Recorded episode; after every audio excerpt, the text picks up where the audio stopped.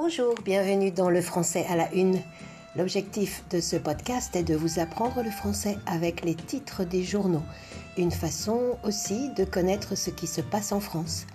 Je suis Viviane, professeure de français langue étrangère, et je vous aide à décrypter la première page des journaux français pour enrichir votre vocabulaire par les mots et expressions qui font ce que l'on appelle la une.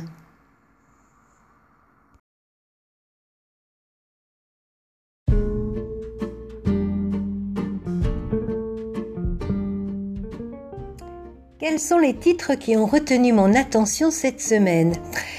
Celui du Progrès de Lyon, tout d'abord, qui écrivait mardi à la une Vaccination en catimini. Faire quelque chose en catimini. C-A-T-I-M-I-N-I. C'est faire cette chose en secret, discrètement. Le mot catimini vient du grec katamenia, qui signifie menstruation. En France, au XVIe et XVIIe siècle, on disait avoir ses catimini pour dire ses règles, ses menstruations.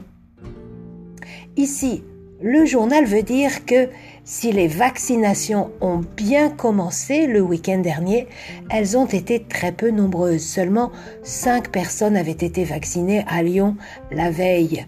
Et donc elles se sont faites discrètement.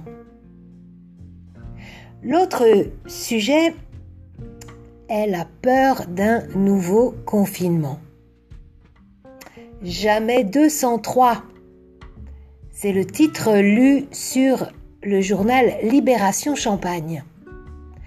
Cette expression jamais 203 est très commune et elle signifie bien sûr qu'une chose, un événement, se répète généralement trois fois.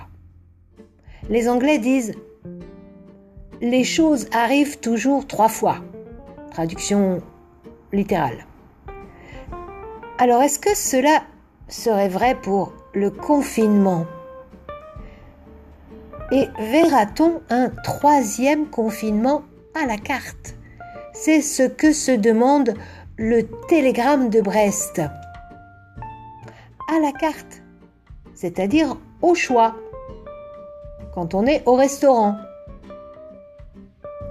Ici, la carte, ce n'est pas le menu, mais on parle de la carte de France. En effet, un confinement à la carte concernerait certaines régions de France seulement où les contaminations explosent.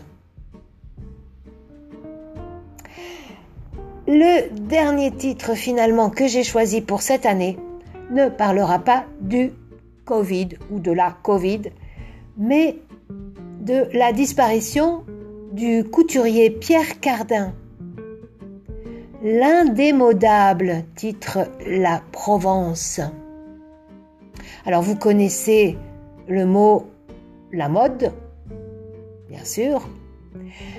Démodé, c'est-à-dire qui n'est plus à la mode. Indémodable, I-N-D-E accent aigu, M-O-D-A-B-L-E.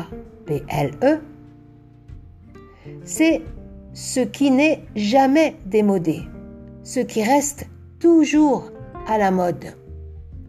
Le style Cardin est indémodable. C'est un exemple, ce n'est pas forcément mon opinion. Je suppose en tout cas que le nom de Pierre Cardin était célèbre aussi dans votre pays comme un symbole de la couture française. Il a été aussi il faut noter, le pionnier du prêt-à-porter. Mon but, moi, c'était la rue. Que mon nom et mes créations soient dans la rue. Les célébrités, les princesses, ce n'était pas ma tasse de thé, disait-il. Pierre Cardin avait 98 ans. On récapitule les mots de cet épisode faire quelque chose en catimini, c'est-à-dire discrètement, à la carte signifie au choix. Jamais 203, c'est une expression pour dire que si les choses arrivent deux fois, elles vont sûrement se produire une troisième fois. Enfin, quelque chose est indémodable quand elle reste toujours à la mode malgré les années.